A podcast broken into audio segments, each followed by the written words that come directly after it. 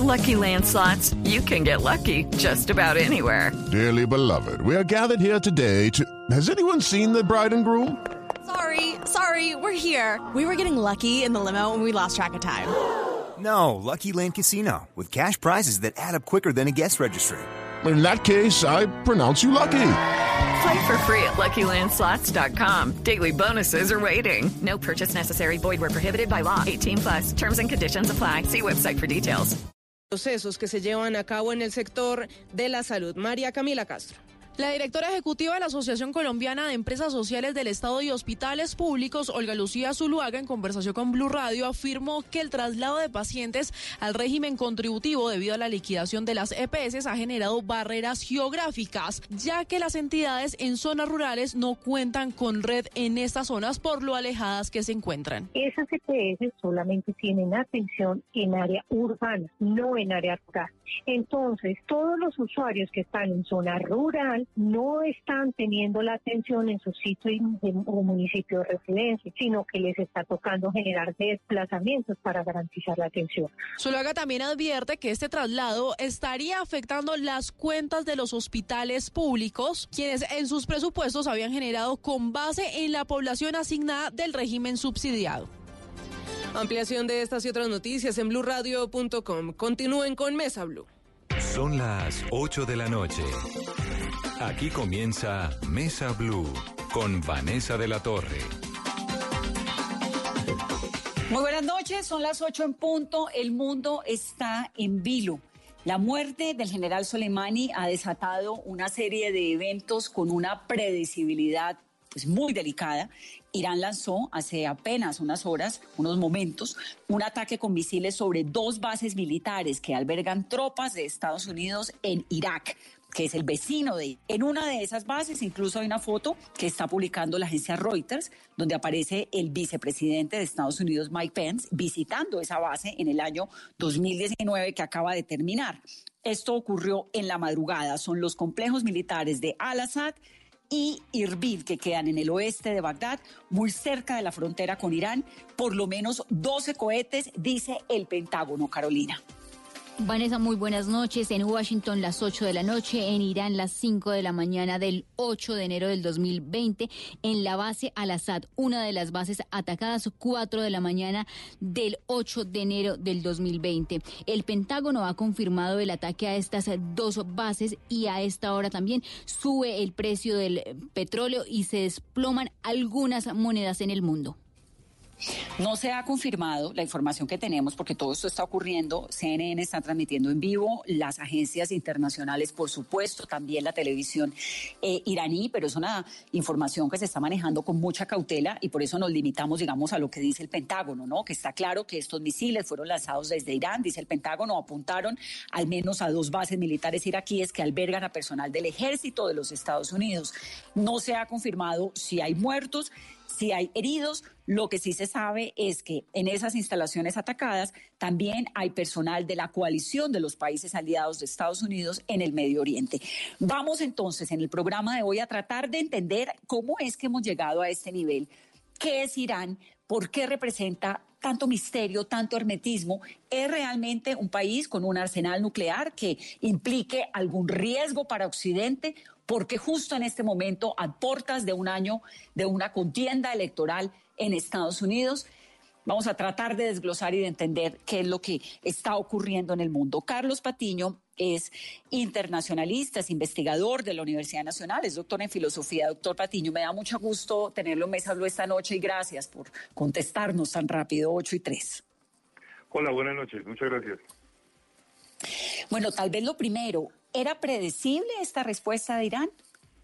Era más que predecible, era esperable. Para Irán era una especie de obligación política y casi que moral responder y vengar la muerte o el asesinato de, de Qasem Soleimani, toda vez que era una figura considerada tan importante y casi tan poderoso como el, el, doctor Khamenei.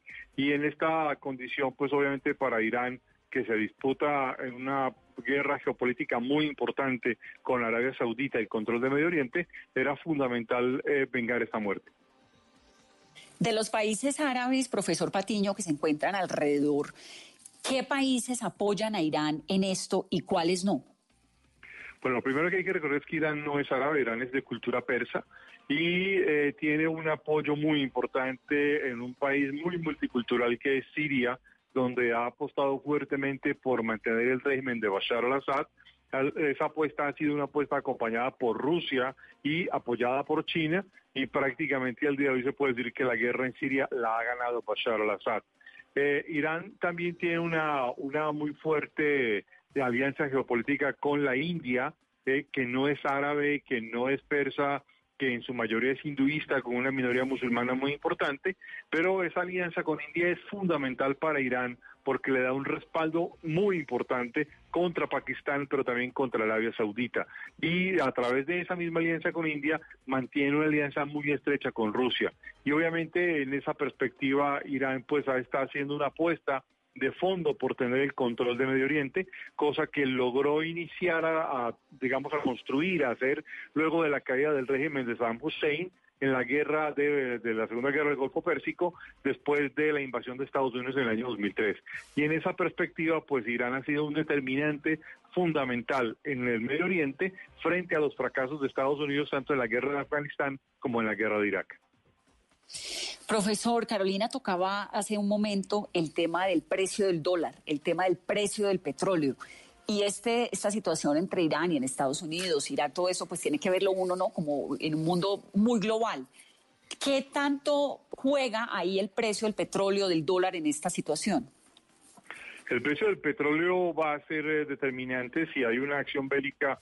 a ver, primero tenemos una cosa que es muy importante. Si estos ataques de misiles que se están presentando en este momento se demuestran, no son, eh, digamos, claramente identificados que fueron lanzados desde el territorio de Irán o por unidades misilísticas iraníes, eso puede considerarse como una causa justa de guerra y sobre esa causa justa de guerra Estados Unidos podría responder eh, o podría argumentar que tiene con qué responder a una guerra abierta. Si eso es así, el precio del petróleo se disparará en el mundo o se pondrá muy costoso, podría subir fácilmente a la barrera de los 100 dólares si entramos en una guerra abierta con Irán. De hecho, en el día de hoy eh, la referencia Brent pasó de los, de los 70 dólares y algunos empiezan a pronosticar que mañana estará entre los 75 y 80 dólares. En esa perspectiva, el precio del petróleo puede subir y el precio del dólar podría tender a bajar en algunas zonas, toda vez que a pesar de la guerra continúa el enfrentamiento comercial con China. Usted habla de la palabra guerra y entonces uno piensa inmediatamente en la Tercera Guerra Mundial, que ha sido la tendencia durante todo el fin de semana. No quiero ser alarmista y quiero manejar eso con toda la cautela y como con toda la sensatez del momento, pero ¿cuál es su opinión sobre el tema?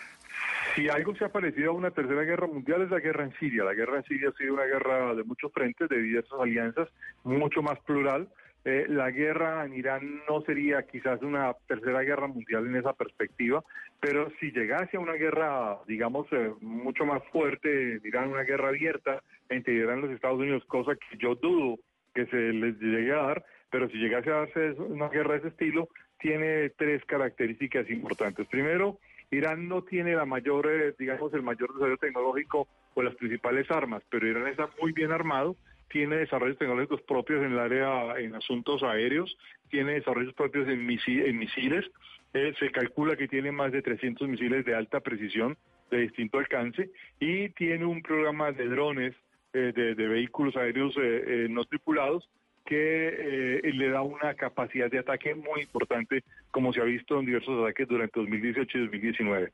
Pero el otro asunto que hay que tener en cuenta es que el ejército de Irán es un ejército que se suele considerar altamente motivado en términos políticos y religiosos, lo que lo diferenciaría muy sustancialmente de lo que en su momento fue el ejército iraquí que afrontó la invasión de Estados Unidos en marzo de, 2000, eh, de 2003 y en esta perspectiva un conflicto con Irán es un conflicto mucho más profundo.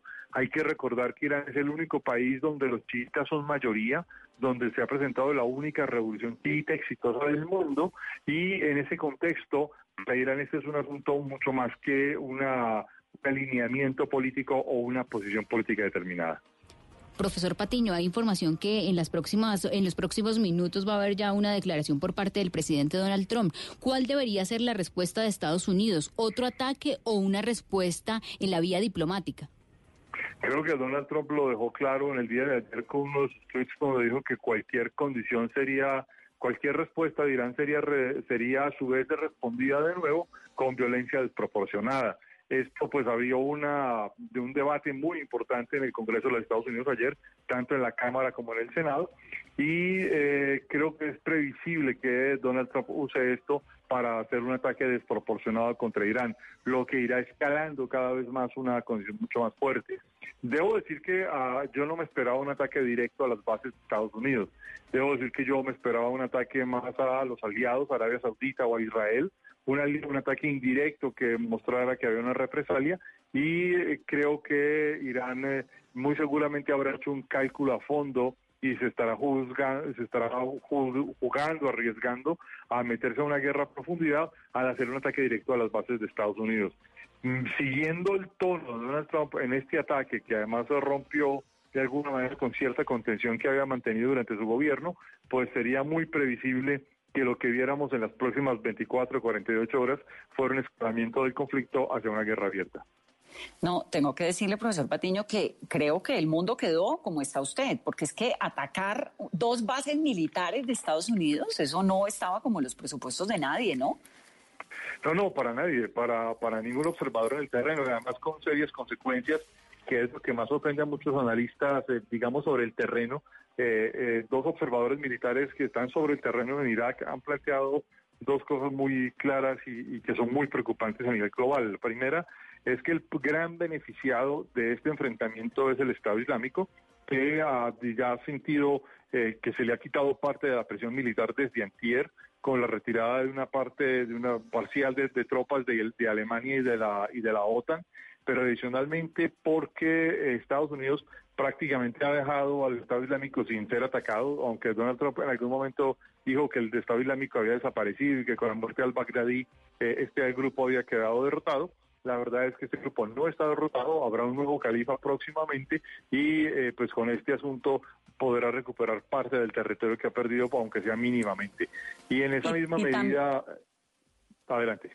No, no, no, lo escucho, lo escucho que en esa misma medida haber, haber dado de baja al general Qasem Soleimani eh, en este pues eh, artilugio lingüístico de hablar de decir de dar de baja tiene una consecuencia muy importante y es que si alguien fue un artífice de la derrota militar del Estado Islámico fue Salenko eh, Qasem Soleimani y en esa medida pues eh, realmente ah, hay una situación muy preocupante. El otro asunto que es muy preocupante es que Irak vuelve a quedar prácticamente en una situación de desgobierno, que sería la tercera vez, la primera la invasión de 2003, la segunda la retirada de las tropas de, Estados Unidos en 2011 y ahora de nuevo vuelve, y queda en el vaivén con una fuerza militar inferior a los 65 mil hombres para un estado muy grande y pluriétnico y muy complicado.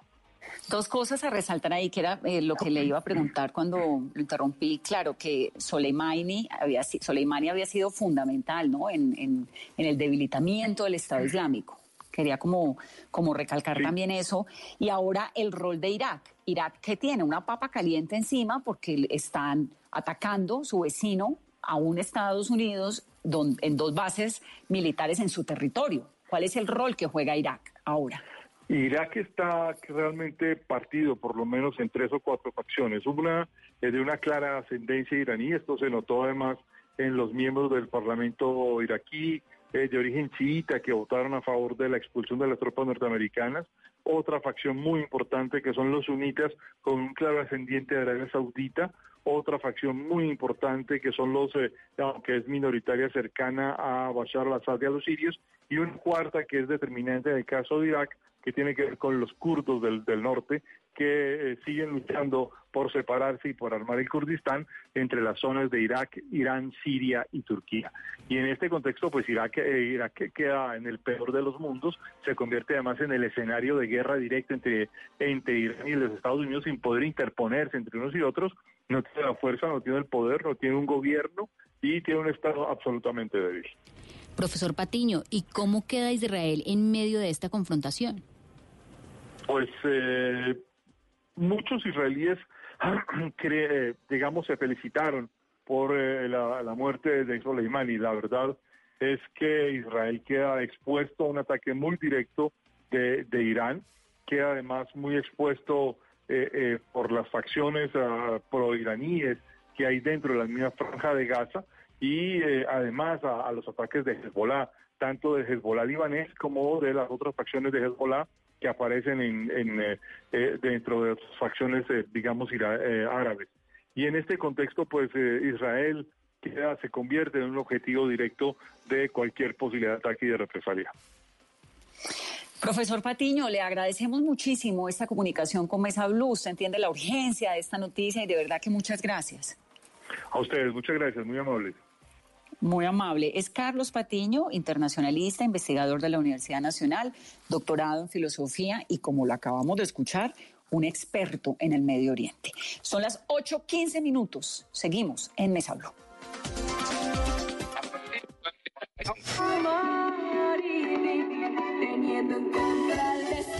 Todos están cantando la canción de Irene. Ahora es tiempo de vivirla.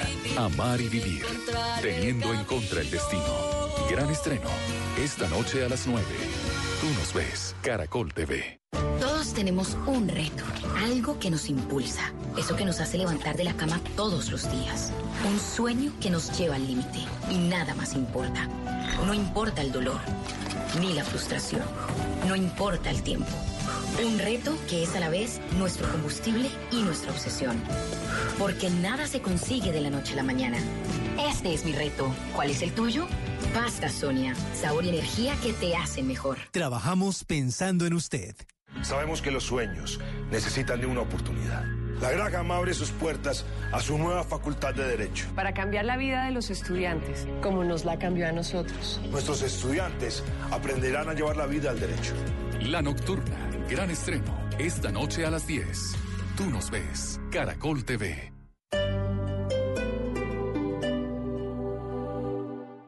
A mi hijo le diagnosticaron estenosis aórtica. La EPS no le brindaba una atención oportuna igual que a muchos usuarios. Por eso la Supersalud ordenó su liquidación y ahora la calidad de vida de mi hijo ha mejorado en la EPS a la que fuimos trasladados. Hoy un millón seiscientos mil usuarios están estrenando EPS gracias a la intervención de la Supersalud. Supersalud. Juntos construimos una mejor salud.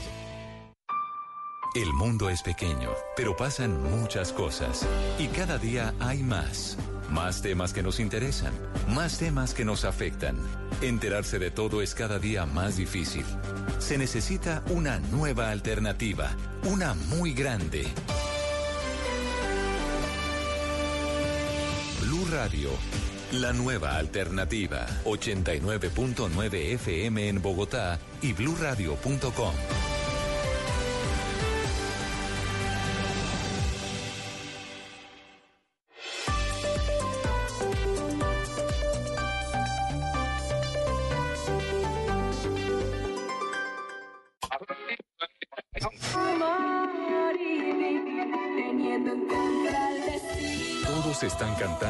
canción de Irene. Ahora es tiempo de vivirla.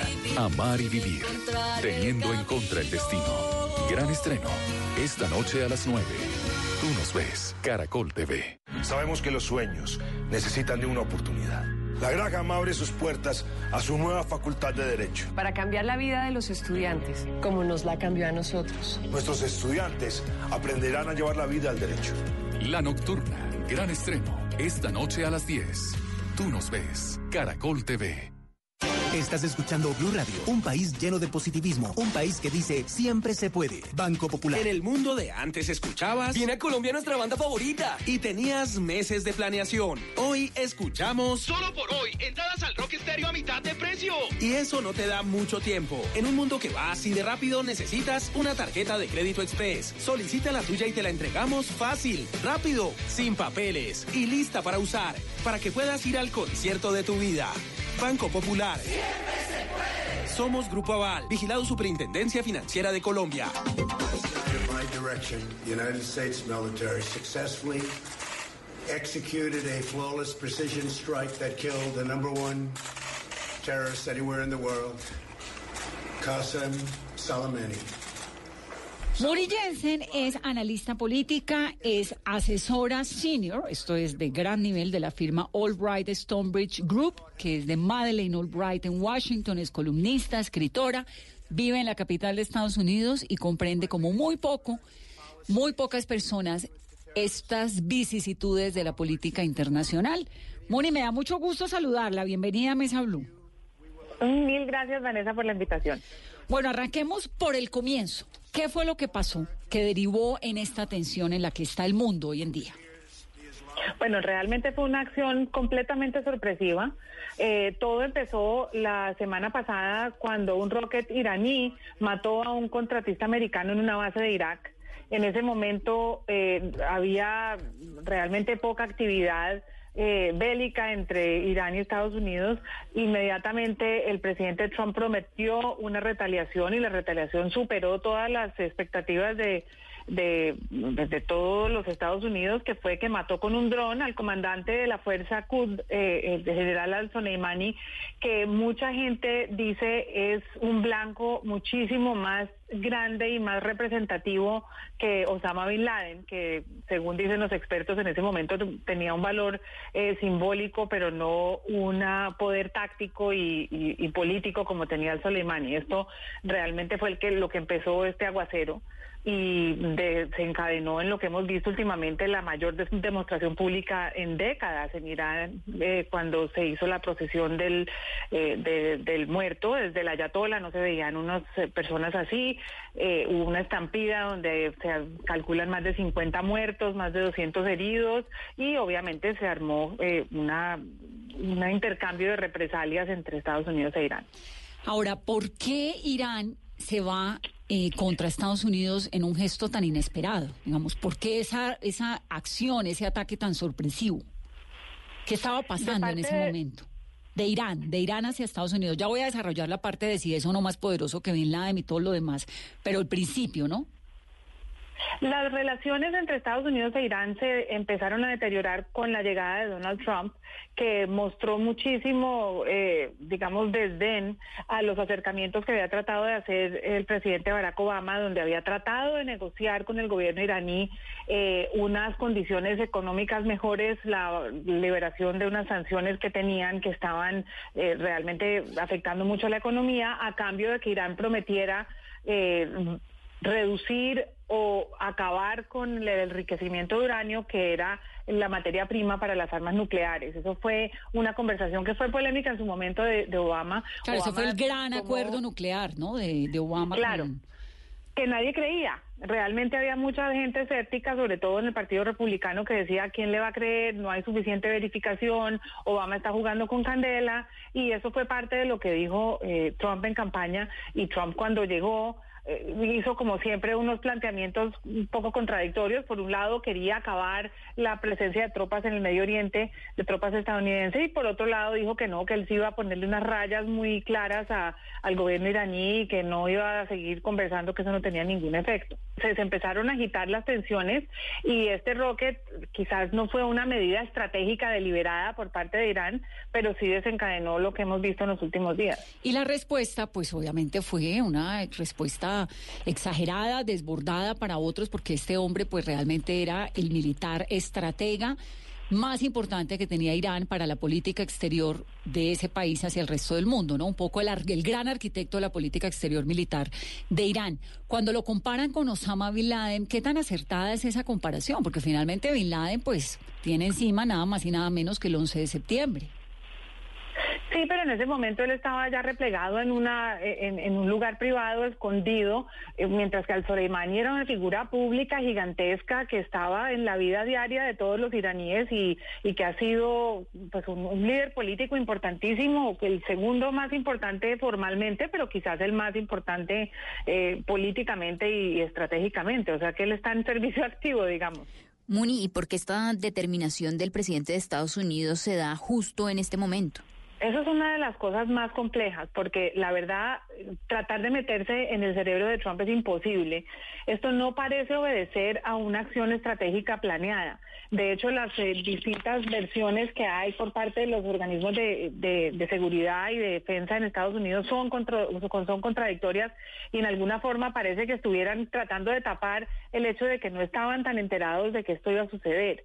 Eh, y, como muchas de las acciones de Trump a nivel de política exterior no viene acompañada de una estrategia eh, futura, de una especie de plan de acción. Después, primero lo vamos a matarlo y luego vamos a seguir con, pues nadie sabe. Eh, muchos coinciden, creo que todo el mundo coincide en que era un hombre que le hizo mucho daño a Occidente, que le ha hecho mucho daño a la relación en el Medio Oriente, pero a pesar de que piensen que pues eh, que sí era una persona eh, pues que, tenía un, lugar desafortunado para Occidente, pues que no se sabe bien por qué lo mataron en este momento y en esas condiciones y, y luego habrá que sigue. Sí. Ahora, Soleimani, ¿qué fue lo que hizo? ¿Por qué era tan importante? Era un líder político, un líder espiritual, un líder que agrupaba las milicias que, que, fortalecen eh, este, digamos, conglomerado iraní, eh, que Irán tiene control de las milicias chias, de partes del Hezbollah en Líbano, en Israel, de los hutis. Es una especie de la resistencia, él era el jefe de la resistencia contra los poderes de Occidente eh, en los ojos de los iraníes. ¿Cuáles pueden ser las consecuencias militares reales de esto? Más allá de que lo que hemos visto, Muni, pues es obviamente la Casa Blanca, ¿no? Enfilando así los dientes desde un lado y desde Irán también, amenazas van, amenazas vienen, pero realmente cuáles pueden ser las consecuencias militares?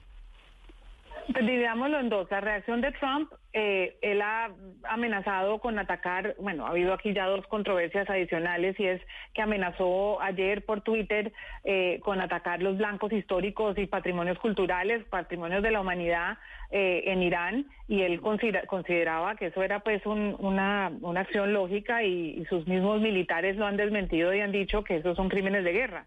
Así que ahí le tocó, eh, digamos, echar atrás esas declaraciones. Eh, ha prometido sanciones a Irak si Irak eh, obliga a las tropas norteamericanas a retirarse de su territorio. Ahí se generó otro malentendido en, las últimas horas y es que se circuló una carta que también desmintieron los militares anunciando la retirada de las tropas americanas. Esa carta era como una filtración, ¿no? Era una cosa que nadie entendió porque después los militares dijeron que no estaba firmada, que no correspondía a la política de Estados Unidos. Como siempre en este momento la política de Estados Unidos tiene un mensajero y es el Twitter de Donald Trump, que incluso por el Twitter ha dicho que eso corresponde a notificaciones eh, nacionales e internacionales, lo, que diga por el Twitter. O sea que eh, esos son un poco la, estrategia de Estados Unidos se puede se puede resumir de esa manera, amenazar con los atacar a estos blancos, es aplicarle sanciones a Irak, posiblemente retirar las tropas y, responder con muchísima fuerza a cualquier retaliación iraní. Para claridad de los oyentes, Bush, eh, perdón, Trump amenaza con 52 puntos estratégicos en Irán, que son los correspondientes al número de rehenes que en 1979 tuvieron los iraníes en, en, ese país, rehenes estadounidenses. La película se llama Argo y es absolutamente maravillosa, digamos, eso corresponde a los 52 sitios. Hay dos convenciones importantes, la del 54 y la del 72, que son convenciones de la UNESCO de respeto de lugares que son eh, eh, patrimonio de la humanidad y en esos 52 objetivos que anuncia el presidente Trump, pues están incluidos lugares que son patrimonios de la humanidad, es decir, suyos, míos y de las generaciones que vienen. Luego, atacarlos sería un crimen de guerra y eso es sería muy muy muy complicado. Entonces, estamos hablando por un lado esta respuesta y esta impredecibilidad que hay en torno a Donald Trump. Me iba a decir algo más. Sí, que por otro lado se ve muy ordenado lo que está planeando el, gobierno iraní. Ellos han planteado y dicho que tienen 13 escenarios de retaliación y entre ellos están los que ya se, han calculado por parte de los expertos en todas partes del mundo. El primer blanco es Israel, eh, otros aliados de Estados Unidos en la región, las, eh, los diplomáticos eh, americanos y de otros países de Occidente, blancos militares en el Medio Oriente y tampoco se han descartado eh, pues acciones terroristas en suelo americano. Eh, hay muchos testimonios recientes de lo que está pasando en los aeropuertos. Los ciudadanos americanos de ascendencia iraní, eh, personas con green card, han sido detenidas y cuestionadas por horas en los últimos días y ha habido una una especie de pánico terrorista en, en las principales ciudades de Estados Unidos. O sea que Irán tiene un, un, pues tiene un ejército fuerte y tiene unas, un poderío militar importante, pero el alcance que pueda llegar a, a, tener en Estados Unidos es a través de la guerra simétrica, que es a través del, terrorismo. Hay muchas preocupaciones sobre el ciberterrorismo. Ya ha habido algunas acciones que apuntan a que los iraníes están metiéndose con los sistemas de información americanos. O sea que hay una, parece haber una, una especie de estrategia más coordinada por parte de Irán que por parte de Estados Unidos, desafortunadamente. Ahora, Muni, esto ocurre puertas de un año electoral, ¿no? Este año es electoral para eh, cualquiera, pues siempre las guerras, las presencias de las guerras terminan siendo muy determinantes en las elecciones de los presidentes, en Colombia, en cualquier lugar del mundo y por supuesto en Estados Unidos. ¿Qué tanta implicación puede tener esto en la contienda que se viene ahora en noviembre? Bueno, Trump mismo lo anticipó cuando acusó a Barack Obama de querer hacer eh, guerra para poder ganar las elecciones.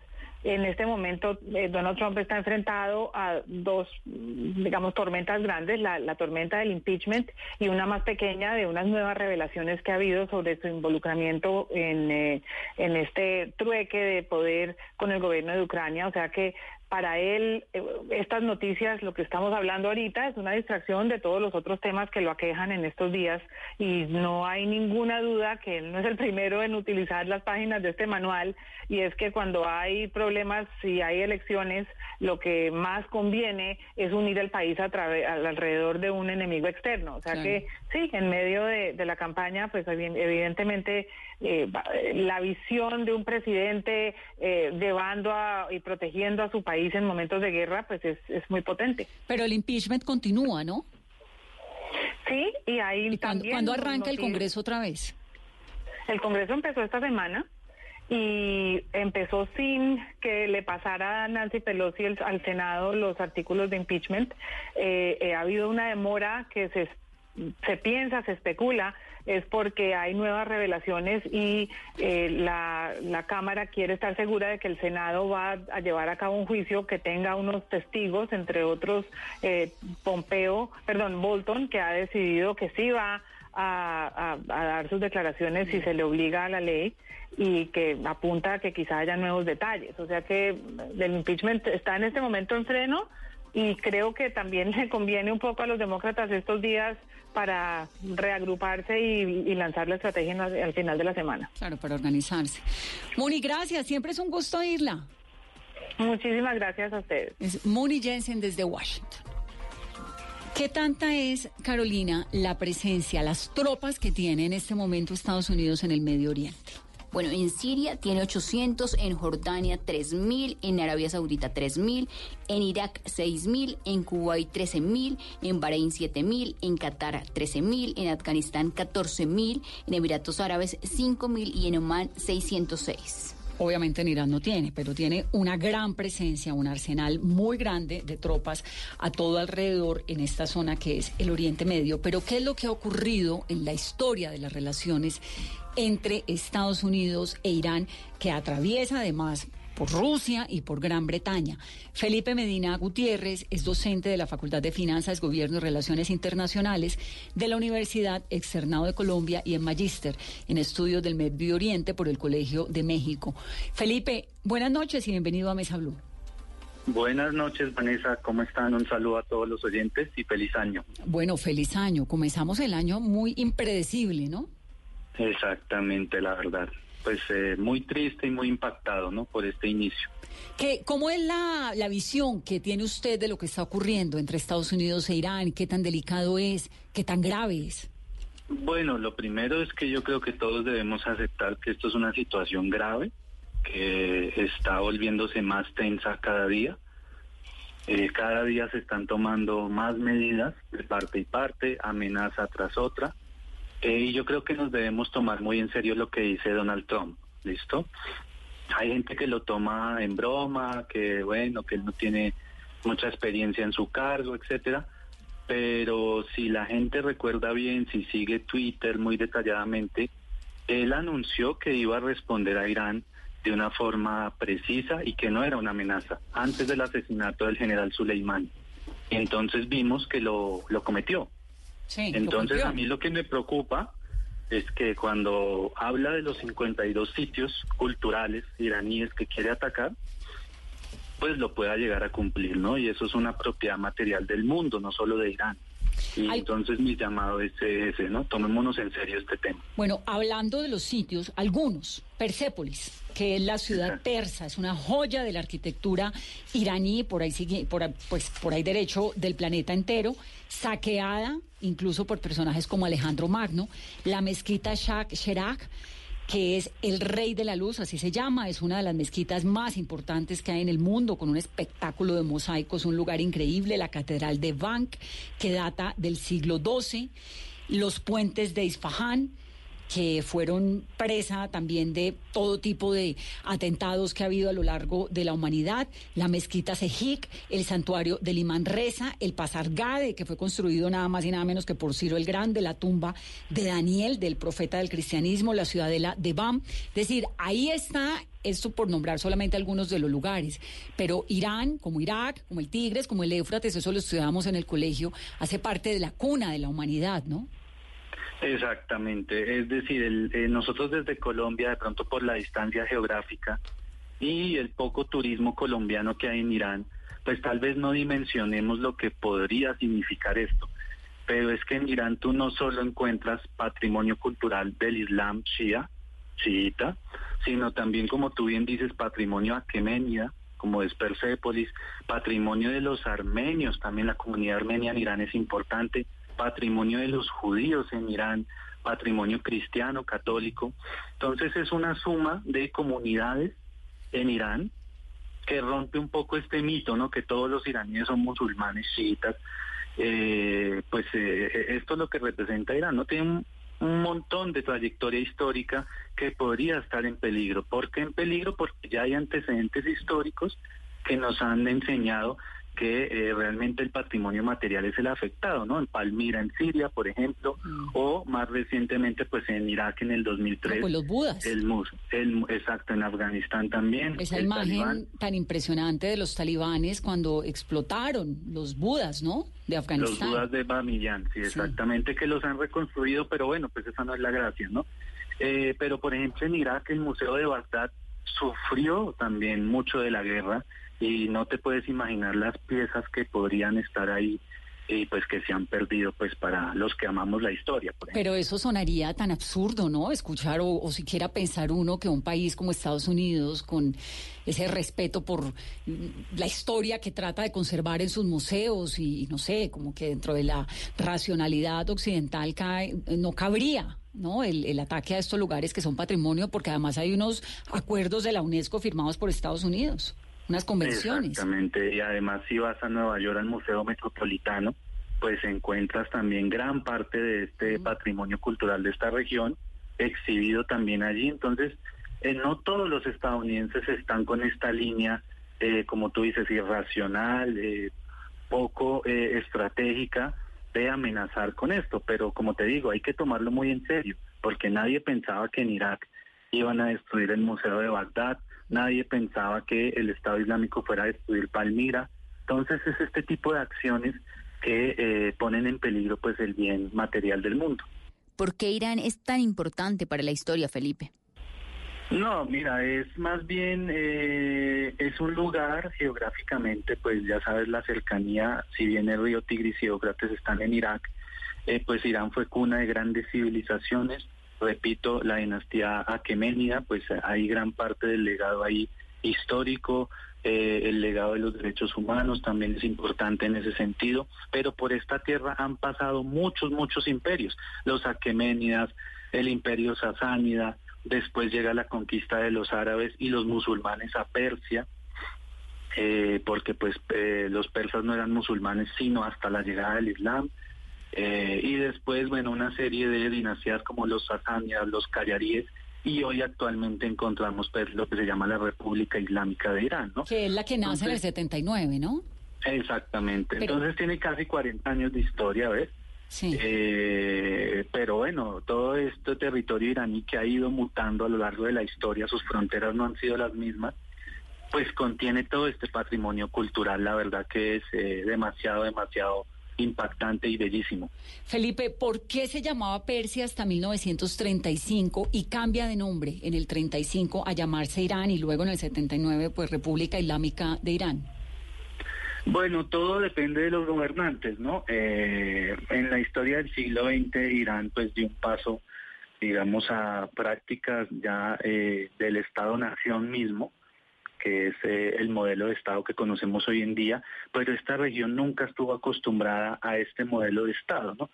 Recuerda que antes, pues, el gran imperio persa, pues, se extendía a varios territorios fuera de lo que es Irán actualmente, eh, pero finalmente en el 79 se le cambia el nombre un poco por el movimiento que se generó que finalmente derrocó al Shah de Irán, que Shah significa rey, eh, la familia Reza Pahlavi. En el año 79 pues triunfó este movimiento que se llamó la Revolución Islámica de Irán, y no es que haya puesto fin a todo el legado de Irán o, el legado de los persas, pero le dio un énfasis mucho mayor al, al, patrimonio del Islam, ¿no? Anteriormente, eh, en el año 53 hay un hecho bastante, bastante interesante en esto de las relaciones con Estados Unidos y fue el golpe de Estado que le hicieron al doctor Mossadegh, que fue el primer ministro que nacionalizó el petróleo y eso pues ha generado una tensión también que la gente no olvida tampoco. Hmm. el petróleo eh, era, el petróleo iraní estaba con la British Petroleum, ¿cierto? Exacto. ¿Hasta, ¿hasta qué año?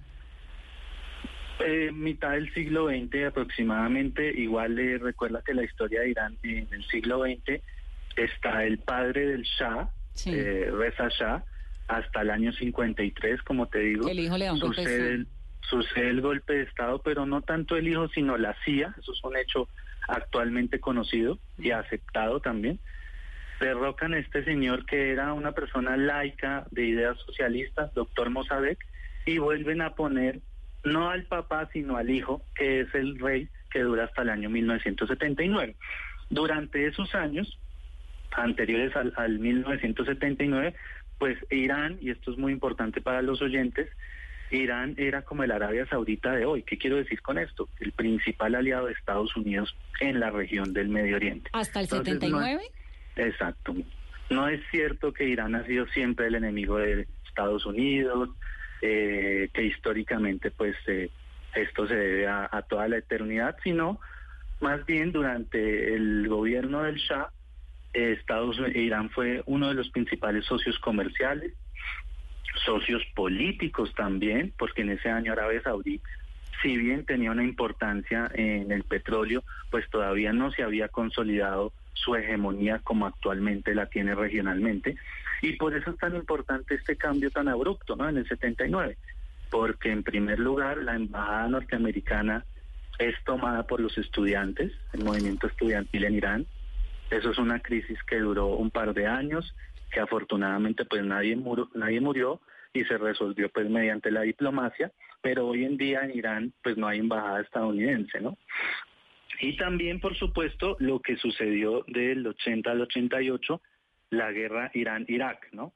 Donde fueron protagonistas Saddam Hussein, aconsejado por Estados Unidos e incluso financiado para invadir a Irán y este nuevo proyecto de la revolución islámica y que creyeron que también iban a destruir en un par de días y vemos cómo la guerra se alargó pues por más de de cinco o seis años, ¿no? Sí, sí, esa es la guerra Irán-Irak. Pero entonces, para que vayamos comprendiendo, hasta mediados del siglo pasado, más o menos 1950-53, creo que es 53 la fecha, eh, la compañía petrolera de Inglaterra, el Reino Unido, es la que maneja el petróleo que hay en Irán. Hay unas relaciones cordiales, se rompe esa relación. Estados Unidos tiene una relación cordial con Irán hasta el 79, cuando entra la revolución islámica, más o menos. Exacto. El, petróleo cabe decir que eso no solo sucedió en Irán, sino en todos los países de la región, ¿no? Se rompió esa, eh, hegemonía inglesa. Exacto, Estados Unidos también y los británicos eh, deciden hacer más bien convenios con élites locales de cada territorio para obtener las licencias de explotación de petróleo, ¿no? La concesión. Entonces, realmente la relación entre Occidente y estos países árabes se rompe, o, por lo menos en Irán, es eh, a través del triunfo de la revolución islámica? Eh, para el caso de Irán, que recuerda que no son árabes sino persas en su gran mayoría, aunque hay comunidades árabes allí. ¿Cuál es la diferencia, Eh, Felipe? No, son grupos étnicos diferentes. Los persas eh, vienen de, de tribus indoeuropeas, básicamente, y los árabes, pues eh, todos eh, rastreamos su origen en el- la península arábiga, lo que hoy conocemos como Arabia Saudí. Eh, y además de ser grupos étnicos, pues también tienen costumbres diferentes, ¿no? Y todos Puede son haber islámicos. similitudes. No todos los árabes son musulmanes y no todos los persas son musulmanes, ¿ves? Entonces, Eh, un poco para explicarle al público, eh, tu condición étnica no siempre coincide con una religión. Es decir, hay iraníes cristianos, hay iraníes judíos, hay iraníes musulmanes y por supuesto iraníes que no creen en nada. sí, como, como decir colombianos Exacto. que son judíos o colombianos que son católicos, colombianos cristianos, colombianos, ¿no? Exacto. Un poco. Iraní es el origen del país.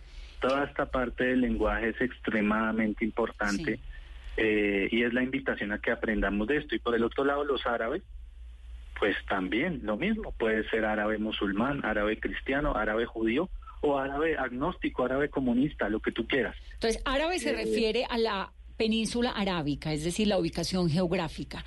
Mm, Digamos que no es bueno tener un criterio tan restringido de eso, ¿no? El árabe, por ejemplo, puede ser el que hable árabe, que sea su lengua materna, que además es caracterizado por una serie de costumbres, eh, pero como tal el árabe puede ser el habitante de algún país árabe eh, y que tenga una tradición cultural, lo que llamamos de, de, lo ser, de ser árabe, ¿no?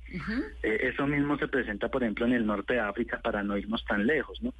No todos los que habitan el norte de África son árabes, también hay comunidades mal llamadas bereberes, cuando en realidad son amazir, es decir, gente que habitaba este territorio antes de la llegada de los árabes, pero eh, originariamente el criterio sí era restringido a esta población, sobre todo del sur de la península arábiga, lo que es actualmente Yemen, ¿ves?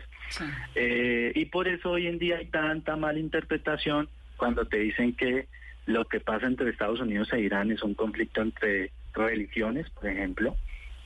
A mí me parece eso extremadamente desatinado, porque nada tiene que ver el cristianismo y mucho menos el islam. Esto es un conflicto político 100%. De la misma manera también hay gente que promociona esto como el sunismo y el chiismo contra el cristianismo, pues tampoco. No, tampoco. Eh, porque sí, es cierto que en Irán la mayoría son musulmanes chiíes, pero no le veo yo la relación a un ataque, un bombardeo, una ejecución extrajudicial de un dron a un general que tiene que ver con el chiismo u otra cosa, ¿no? Ahora, Entonces, eh, ¿Por qué, Felipe, dentro de sus estudios y de todo lo que usted conoce de estos estudios del Medio Oriente, Soleimani era tan importante? El general iraní. Mira, Soleimani para mucha gente no era tan importante hasta hace un par de años, ¿no? Dentro de la cosmovisión iraní de la historia, eh, siempre eh, ellos han, eh, y eso es una, un, un elemento común en esta región del Medio Oriente, hay mucha admiración a los líderes que muestran fortaleza, ¿no? Eh, y eso lo hemos referenciado, digamos, con los gobernantes, ¿no? Hay gente que prefiere, no todos, un líder fuerte que demuestre carácter, etcétera. Y esto tenía Soleimani en Irán, ¿no? Un liderazgo, primero que todo, un carisma y una trayectoria importantísima, hablo en el contexto iraní, ¿no? Hablamos hace poco sobre la guerra Irán-Irak, él participó en esta guerra eh, destacándose, era muy joven en esa época, pero esa experiencia en esa gran guerra que marca mucho la identidad de Irán hoy, es decir, esta guerra todavía pesa sobre la mente de muchas familias que han perdido sus seres queridos, pues esta persona fue ascendiendo hasta llegar a comandar la fuerza Al-Quds, que traduce en árabe eh, y también en persa Jerusalén, es decir, la fuerza, digamos, a favor de Jerusalén, ya sabemos todo el tema palestino, eh, pero también un gran, gran, gran cargo en la Sepah Pasdaran, que es la Guardia Revolucionaria en Irán, ¿no? Y este es el organismo más importante militarmente hablando dentro de lo que llamamos la República Islámica de Irán, ¿listo? Ahora, su eh, influencia fuera de Irán también es importante, eh, porque él, eh, te repito, nadie lo tenía tan referenciado, digamos, antes del 2011. pero con ocasión de la guerra en Siria y la intervención de Irán, que es bastante pública para un poco equilibrar la balanza a favor del gobierno de Bashar al-Assad, pues él fue el comandante en el terreno que fue dirigiendo a las tropas. Hay muchos medios de comunicación hoy en día que están revelando las imágenes de cómo el general Soleimani iba puesto por puesto, hablando con cada soldado, dándole moral, planeando estrategia, no solo para derrotar al Estado Islámico en Siria, sino también pues para favorecer al gobierno de Bashar al-Assad. Y también tiene una gran influencia en Irak. En Irak, eh, y debemos volver al año 2003, la invasión estadounidense a Irak, una invasión pues que fue legal, ilegal, eh, y después de este año el Estado iraquí fue destruido totalmente, todas las instituciones fueron destruidas y con ese vacío de poderes que puede llegar a crearse el Estado Islámico. Eh, también estuvo en Irak comandando algunas tropas, eh, asesorando militarmente a lo que llamamos las milicias iraquíes, que es un fenómeno que ocurre después del 2003, y es su popularidad la que crece en estos años, ¿no? Eh, antes tú podrías fácilmente preguntarle a cualquiera, cualquier persona de la región y de pronto no te lo ubicaba tan bien como ahora. Eh, y básicamente ese es el efecto que ha hecho Estados Unidos, ¿no? Pareciese que eh, su intención de matarlo, de eliminarlo pues del mapa geopolítico, pues la verdad es que ha hecho que hasta en Colombia estemos hablando de un señor Suleimani. Sí, en Mesa Blue a esta hora. exacto, exacto. Cuando antes esta persona de pronto no tenía ninguna relación, pero ahora eh, hay otro elemento muy interesante que hay poca gente eh, que sabe esto y es la conciencia de ser mártir dentro de la tradición cívica en Irán. Especifiquemos bien eso. no es lo mismo Irán que Irak, no es lo mismo Irán que Líbano, no es lo mismo Irán que Siria. Eh, y básicamente que es el mejor premio, ¿no? Básicamente esta persona, en términos sencillos, nunca va a ser olvidada mientras exista la República Islámica de Irán, porque ahora sus imágenes están en todas las calles. Eh, el honor de haber sido muerto bajo la calidad de mártir, pues es una cosa extremadamente popular en Irán. Y lo que te digo, si todavía recuerdan a personas que murieron como mártires durante la guerra Irán-Irak, que acabó en el 88, imagínate ahora cómo será el legado de Suleimán. Entonces, pareciese que fue el efecto contrario a lo, quería, a lo que quería Donald Trump. Eh, y o, tal vez, pues, o, tal vez eso era lo que quería. Bueno, pues es tu análisis. Yo personalmente. Digamos, prender, prender el mundo de esta manera, ¿no? Sí, pero mira que, digamos, si tú quieres eliminar el actuar político de un líder como este, listo, lo asesinas. Pero eso finalmente fortalece un discurso del gobierno iraní que no estaba en su mejor momento tampoco. Había tenía una serie de problemas últimamente, como lo de las protestas del combustible, sectores disidentes, y ahora lo que has generado prácticamente una unidad en contra de la política de Estados Unidos. Sí. ahora, eh, ¿qué tan, qué tan tanta amenaza nuclear es realmente Irán?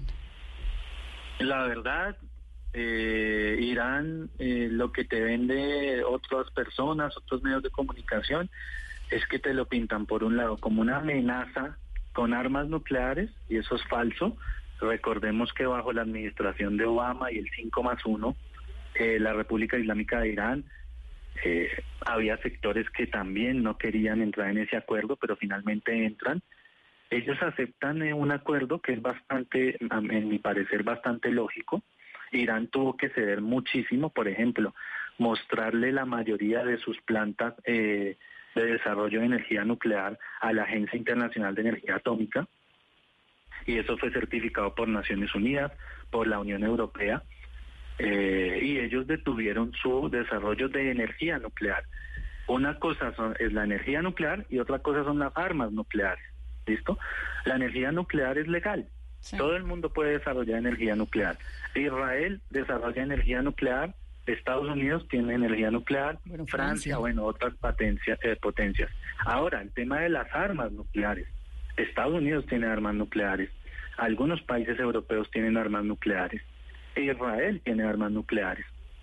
Y recientemente Arabia Saudita ha dicho que quiere desarrollar un programa nuclear. Eh, ¿Cuál es la enseñanza aquí? Que la energía nuclear es legal, pero las armas nucleares, pues para eso hay un convenio, ¿no? Eh, sucede que Estados Unidos pues tampoco respeta eso. Eh, te doy otro ejemplo, el Estado de Israel no ha firmado este convenio tampoco para no desarrollar armas nucleares, o sea, tenemos la incógnita de qué es lo que hay allá, y de Irán tenemos más certezas que incógnitas acerca de su programa nuclear. Sí, por el acuerdo que Eh, con Obama. Claramente, y por eh, la Agencia Internacional de Energía Atómica. Ellos siempre certificaron el cumplimiento de Irán de sus obligaciones, que era reducir eh, el desarrollo de, eh, de sus reactores hasta un tope pues indicado. Las armas también nucleares, pues nunca se llegó a saber si ellos tenían o no, por lo que detuvieron el programa nuclear. Entonces, pues yo me fío es por eso, ¿no? porque creo pues en las instituciones. Sí. Ahora Felipe, bien, pero cuando eh, habla eh, Irán responde a estas amenazas de Donald Trump y dicen que ellos también tienen como defenderse, etcétera. ¿Qué tan real es? Vamos, Bueno, el- la verdad, respuesta que militar hay- iraní, ¿qué tan fuerte podría ser? Primero, yo creo que no, no puede haber una respuesta tan contundente, ¿no? Más allá de los discursos de uno y otro bando, que siempre se quieren mostrar como los más fuertes, recuerda lo que sucedió con Corea, ¿no? Que Donald Trump le decía a Kim Jong, yo tengo un botón más grande que tú para oprimir los misiles y la, y la capacidad militar. Yo creo que esto pasa aquí ahora en esta coyuntura, sin negar que puede llegar a ocurrir algo eh, de mayor proporción, pero es una rivalidad discursiva básicamente lo que estamos viendo. Eh, ya pasaron los tres días de luto en Irán por el general Soleimani. Vamos a ver, yo creo que en los próximos días y las próximas semanas, cuál va a ser la reacción. Primero que todo, para los colombianos que entendamos, Irán no le va a mandar un misil a Washington, sencillamente porque la distancia geográfica es tremenda. ¿Y a Pero sí es eh, Israel es bastante factible, Arabia Saudí, a Emiratos Árabes no creo porque hay un entendimiento con el gobierno de Emiratos Árabes entre Irán, comparten una una zona del estrecho de Hormuz bastante importante para el mundo. Recuerda, el paso del petróleo ahí es extremadamente importante y Emiratos Árabes no tiene la misma enemistad con Irán que con Arabia Saudí, ¿no? Eh, pero es muy probable, no podemos negar nada, pueden ser atacadas bases militares estadounidenses, pero más allá de eso hay algo en los estados-nación de hoy en día, es la supervivencia, ¿no? Irán sabe completamente que Estados Unidos es superior militarmente, por todo lo que tú venías hablando al principio, la presencia de tropas militares en Medio Oriente que rodea al Estado iraní pues es notoria. Y también pensemos que los gobernantes en Irán, perdóname la palabra, no son tontos, no se van a suicidar eh, y ellos quieren es supervivencia, desarrollar su proyecto político, por supuesto esto tendrá una consecuencia, pero bueno, estamos por ver esa consecuencia, ya han pasado varios días, todo el mundo creyó que se iba a iniciar la tercera guerra mundial y eso es algo también falso, ¿no? Eh, eh, ese estado de terror, de miedo que nos quieren meter eh, sin que dejemos de tomar en serio este este hecho, pues es eh, el llamado que yo hago, ¿no? A la- un poco a la, a la mesura. Felipe, gracias. Bueno, espero haber ayudado en algo para tu análisis. Muchas gracias. Sobre todo para el de los oyentes. Muchísimas gracias. Es Felipe Medina, de la Facultad de Finanzas, Gobierno y Relaciones Internacionales de la Universidad Externado de Colombia.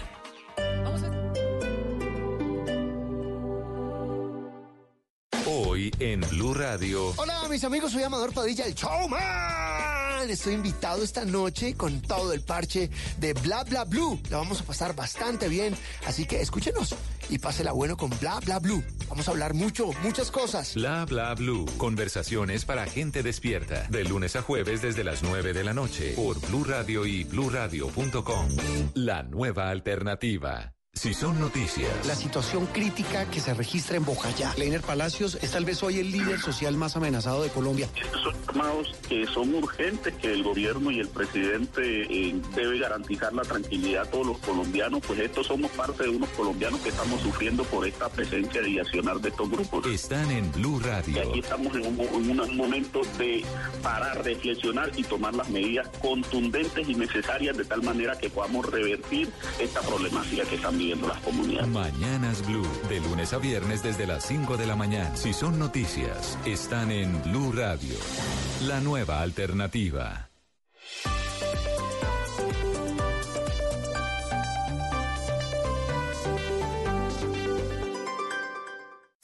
Nos une la misma pasión, la alegría y la emoción. Se juega en los estadios, se vive en Blue Radio. Un continente como una nación. Colombia y Argentina celebran la fiesta del gol. Se escucha en el barrio, en la casa, en el carro, en la esquina, en la tienda, en la cuadra. Se vive en Blue Radio, BlueRadio.com. Se juega en los estadios, se vive en Blue Radio. Tenemos la camiseta de la emoción, de la pasión. Tenemos puesta la camiseta de la información. Nos une mi selección, ver jugar la tricolor. Arriba las manos, porque el fútbol. Ya llegó la Copa América 2020. Colombia quiere ser campeón. Ya llegó la Copa América 2020. Colombia.